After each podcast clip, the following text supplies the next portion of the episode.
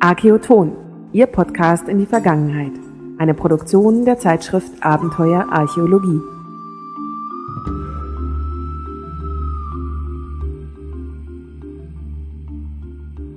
Liebe Hörerinnen und Hörer, herzlich willkommen bei Archäoton, dem Podcast von Abenteuer Archäologie. Und zugleich ebenso herzlich willkommen bei Göttlich, Menschlich, Fraglich, dem Rätsel von Archäoton. Die Frage vom letzten Monat schien manchem von Ihnen zu einfach. Jedenfalls hat sich der eine oder die andere darüber beklagt, dass die Lösung allzu leicht zu ergründen war. Nun ja, wir wollen Sie natürlich nicht unterfordern, daher haben wir uns für diesmal eine Aufgabe überlegt, die höhere Ansprüche an ihre Kenntnisse der klassischen Mythologie stellen soll. Zuerst aber sei Frau Manuela Runkel aus Neunkirchen Seelscheid im Bergischen Land gratuliert. Sie hat die Preisfrage des Juni-Rätsels richtig beantwortet und noch eine Portion Glück gehabt. Aus dem Wust richtiger Einsendungen wurde sie als Gewinnerin gezogen. Der betrogene Betrüger, Vater der Hesperiden und Träger des Himmelsgewölbes war natürlich der Titan Atlas, dessen Gebirge in Marokko sich an den Felsen von Gibraltar die Säulen des Herakles schmiegt. Ihre Sagen-CD ist schon auf dem Weg zu Ihnen, Frau Runkel.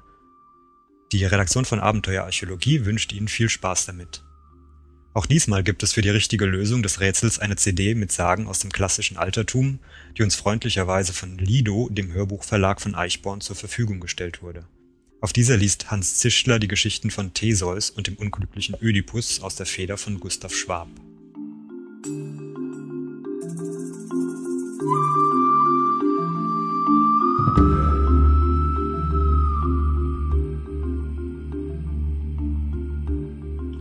Wir suchen heute, so viel kann ich jetzt schon verraten, tatsächlich nach einem Helden und nicht etwa einem Titanen, dem er bloß über den Weg läuft.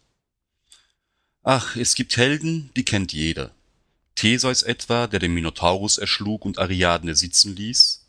Oder Perseus, den Bezwinger der Medusa, und natürlich Herakles, der so vielen Monstern und Menschen den Garaus machte. Der Heros aber, um den es uns diesmal geht, fristet heutzutage eher ein Schattendasein. Das mag daran liegen, dass in unseren Tagen zu viele andere Helden bestehen, dass wir mit allzu vielen und allzu menschlichen Idealfiguren konfrontiert sind. Statt von Castor und Pollux hören Kinder heute erst noch von den Klitschko-Brüdern, und statt dem Zauber der Aphrodite zu verfallen, träumen junge Männer hechelnd den Hüften von Jennifer Lopez hinterher. Wie dem auch sei, jedenfalls sitzt unser Mann nicht mehr in der ersten Reihe der antiken Superhelden, obwohl ihm der Platz über Jahrhunderte sicher war und ihm durchaus und ohne Abstriche auch heute noch gebührt. Bereits der große Homer erzählte die Geschichte des Heroen, wenn auch lediglich als Anekdote bei der Begegnung zweier Männer auf dem Schlachtfeld vor Troja, die auf verschiedenen Seiten der Front kämpften. Einer dieser beiden ist der Enkel des heute Gesuchten und führt die Lykier auf Seiten der Trojaner in den Kampf. Der andere kommt aus Argos, kämpft also auf griechischer Seite, und er verdiente sich bei den Kämpfen um die kleinasiatische Stadt seine Lorbeeren unter anderem damit, dass er Aeneas verwundete. Aber das ist eine andere Geschichte.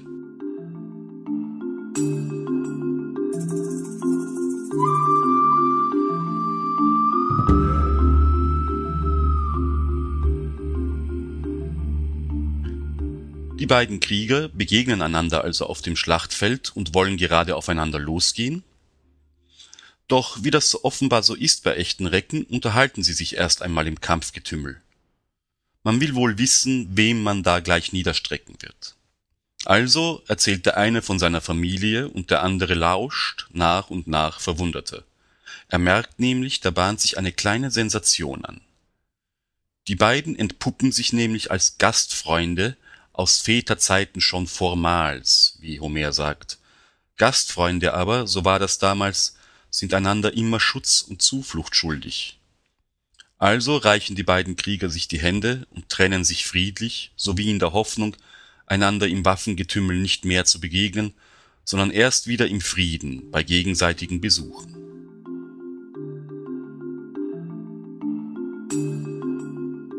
Jetzt aber zurück zu unserem eigentlichen Helden, den Großvater des Lykiers.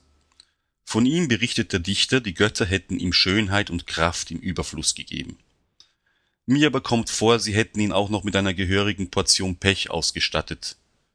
Aber ich will nicht ungerecht sein. Glück im Unglück haben sie ihm auch mitgegeben auf seinem Lebensweg, zumindest für einen Großteil seines irdischen Lebens. Ich weiß nicht, ob ich mir das als Nicht-Philologe erlauben darf, aber in meinen Augen ist der Mann, nach dessen Namen wir heute suchen, der erste tumbe Tor der Literaturgeschichte. Seine Legende beginnt damit, dass er ein argloser, verträumter Königssohn ist. Der Vater züchtet die besten Rennpferde weit und breit, und der Junge hängt den ganzen Tag im Freien rum, wandelt zwischen Bäumen, ruht auf Lichtungen oder liegt am Strand und träumt von Heldentaten. Sein großes Vorbild in jenen Tagen ist Perseus. Und ein besonderes Tier, das der Medusentöter einst befreit hat, würde unser junger Mann auch gern sein eigen nennen. Er glaubt dann eines Tages auch das Tier am Himmel zu erkennen, will es fangen und tötet dabei unabsichtlich den Stallmeister seines Vaters, des Königs. Den wiederum fressen dann seine führungslos gewordenen Hengste auf, und unser junger, naiver Held steht ziemlich schlecht da. Er muss die Heimat verlassen, kommt an den Hof eines anderen Fürsten, bei dem er Gastrecht genießt. Unglücklicherweise verliebt sich dort die Fürstin in den schönen, starken, jungen und etwas unbedarften Mann. Er jedoch weist ihre Avancen zurück, woraufhin sie, Anteia ist ihr Name, ihn bei ihrem Mann verleumdet, er habe sie verführen oder gar vergewaltigen wollen.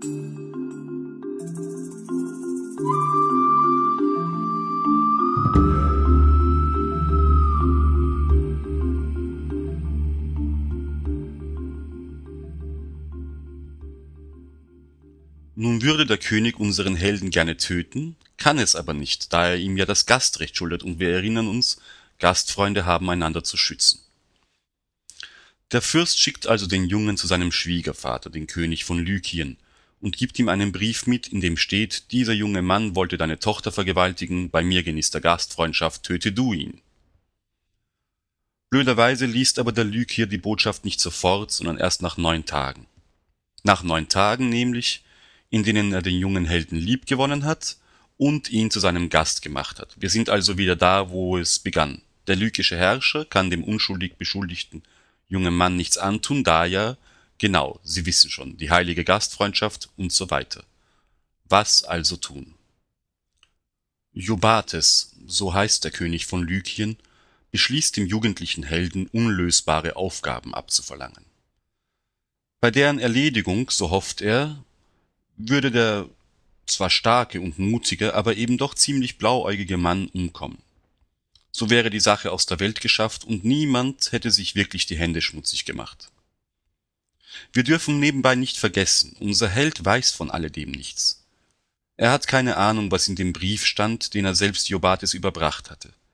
Er hat keinen blassen Schimmer davon, dass da überhaupt irgendeine Sache ist, die aus der Welt geschafft werden müsste. Er ist mit anderem beschäftigt. Zu seinen alten Tagträumereien von Heldentaten und Ruhm hat sich nämlich eine neue, ihm bisher völlig unbekannte Schwärmerei gesellt. Er ist verliebt in die Tochter des Lykiers und sie liebt ihn wieder.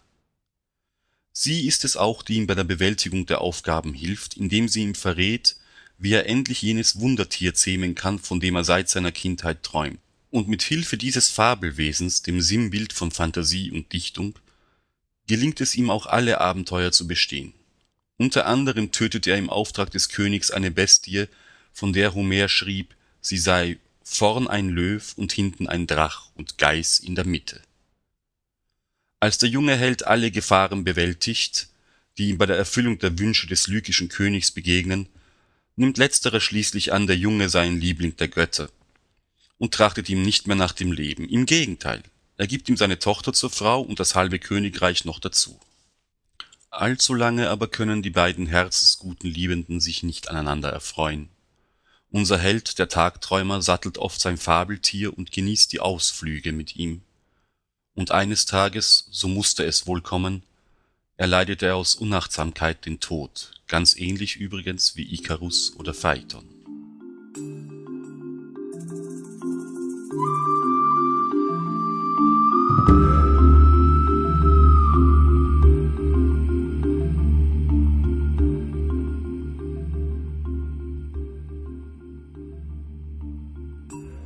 Heißt der Heros, der reinen Herzens so viel bestehen musste und schließlich das Glück doch nicht bis zur Neige auskosten durfte? Senden Sie die Lösung bitte bis Freitag, den 27. Juli 2007 per E-Mail an redaktion@abenteuer-archäologie.de. Und besuchen Sie auch unsere Website. Erfahren Sie dort das Neueste aus dem Altertum, werfen Sie online einen Blick in die aktuelle Ausgabe unseres Magazins und stöbern Sie in unserem umfangreichen Archiv.